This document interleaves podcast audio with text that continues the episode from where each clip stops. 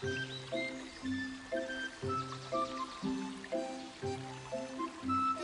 育故事，言传身教，潜移默化，久习生效。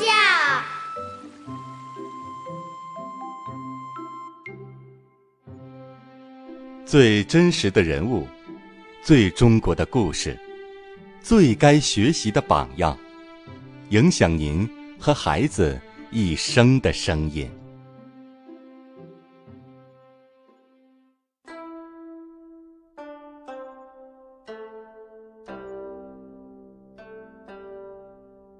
中经·天地神明章》第一中说：“天下至德，莫大乎中。中也者，依其心之谓也。中是正直的品格，是人对天地、真理、信仰、职守、国家都至公无私，始终如一。”尽心竭力的完成分内义务的美德。谈到忠，人们自然会联想到历史上的很多清官名士，他们忠于自己的国家，萦怀在胸的是民族大义。在汉武帝时期，就有这样一位爱国忠臣，在艰难困苦的考验。与高官厚禄的诱惑下，他始终履行正道，奉公行事，坚守着做臣子的节操。他的名字叫苏武。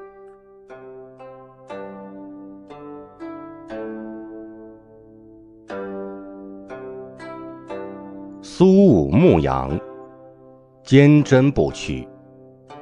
忠诚爱国，光耀千古。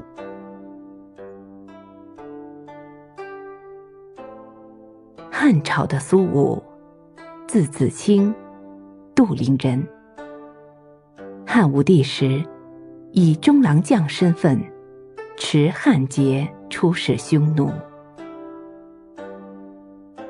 那一天，苏武手中持着长长的汉节。带领着由一百多人组成的和平使团，随着一声威武的号令，庄严而肃穆的启程了。到匈奴以后，苏武这次的出使任务进行得很顺利。可就在即将回国时，他们遇到了匈奴内部的一场叛乱。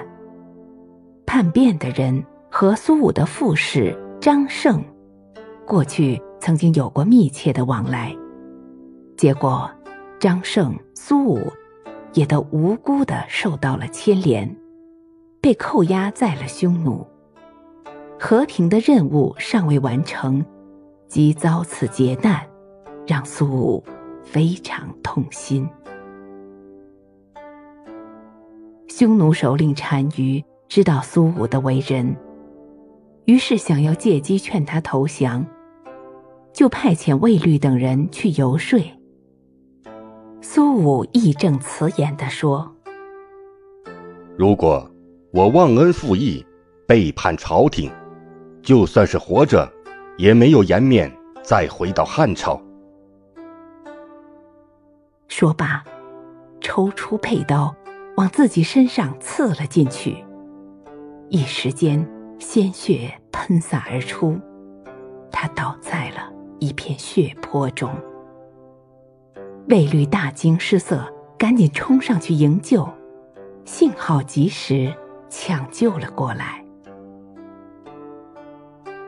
单于看到苏武的志节这么样的高迈，内心对他产生了敬佩之情，便想用高官厚禄。来收买他，请他为匈奴效力，但是都被苏武断然回绝。单于见劝说都没用，就决定用酷刑。当时正值严冬，天上下着鹅毛大雪，恼羞成怒的单于，竟把他幽禁到了地牢里，断绝粮食和水，想要通过这种方式，逼他投降。在寒气逼人的地洞中，身心交瘁的苏武，躺在刺骨的寒冰上，疲惫的昏了过去。不久，难以忍受的饥饿使他苏醒了过来。渴了，他就吃一把雪；饿了，就嚼身上的羊皮袄；冷了，就蜷缩在角落，用皮袄取暖。就这样，过了好几天，苏武居然没有死。单于非常吃惊，以为他一定是个神人，否则。这要换成别人，不早就死了好几回了吗？单于知道，自己不管用什么样的方式，苏武都不会屈服，却越发敬重他的气节。单于不忍心杀苏武，又不想放他回大汉，于是就把苏武流放到北海，让他去牧羊。临行前，单于召见苏武，说：“既然你不肯投降，那我就让你去放羊。什么时候这些羊生了羊羔，我就让你回大汉去。”殊不知，那些羊都是公羊，在风雪交加的北海牧羊。苏武拄着汉杰，他常常抚摸着它，就像是见到汉王一样。汉杰从来没有离开过他的手，节上的毛早就已经脱落了。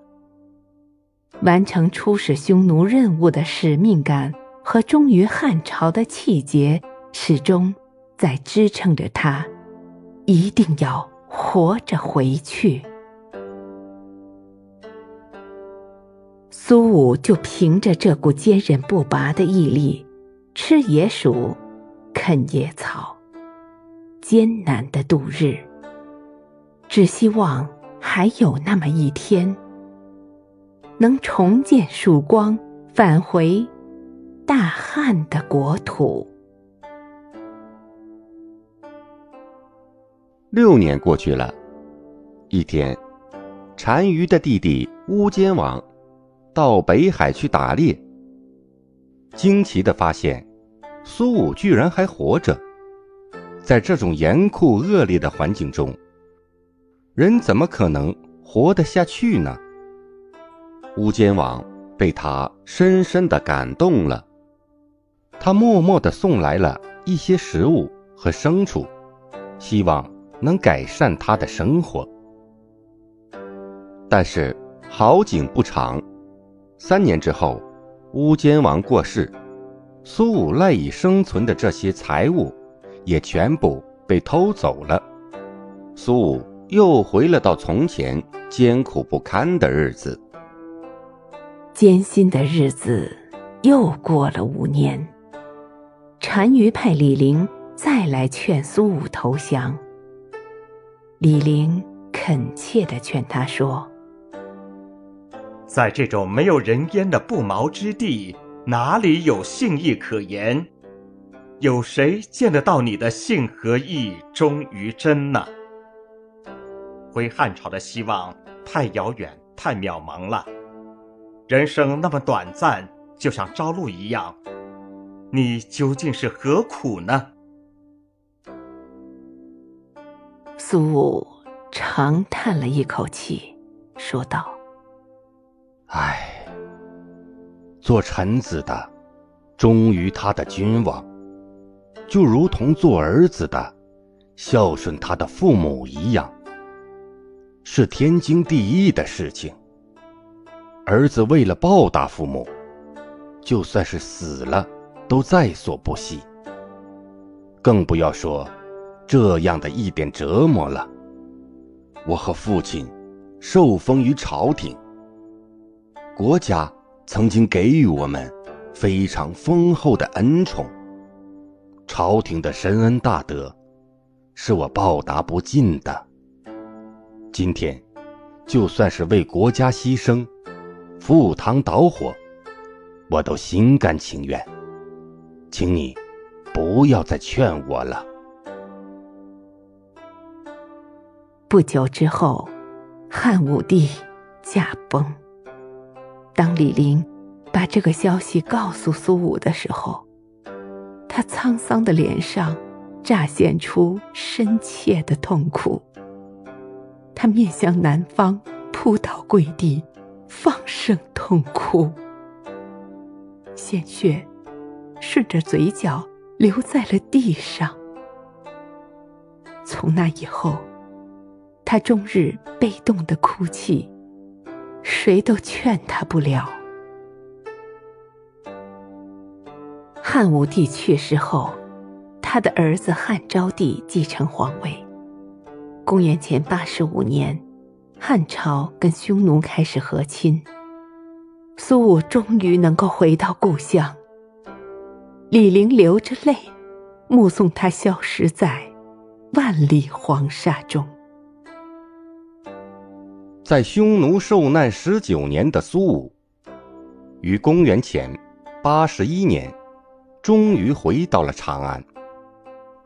百姓们都竞相出门迎接，称赞他是个有气节的大丈夫。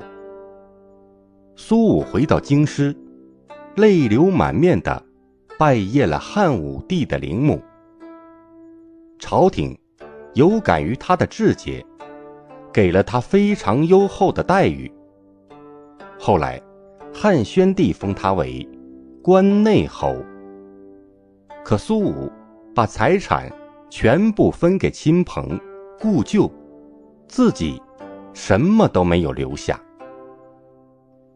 孔子说：“治世仁人，有杀身以成仁，无求生以害人。”又说：“始于四方，不辱君命。”这正是苏武最最真实的写照。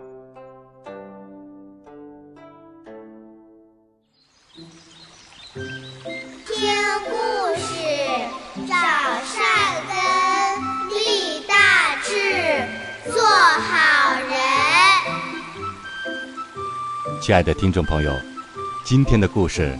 就讲到这里，感谢您的聆听，我们下次再会。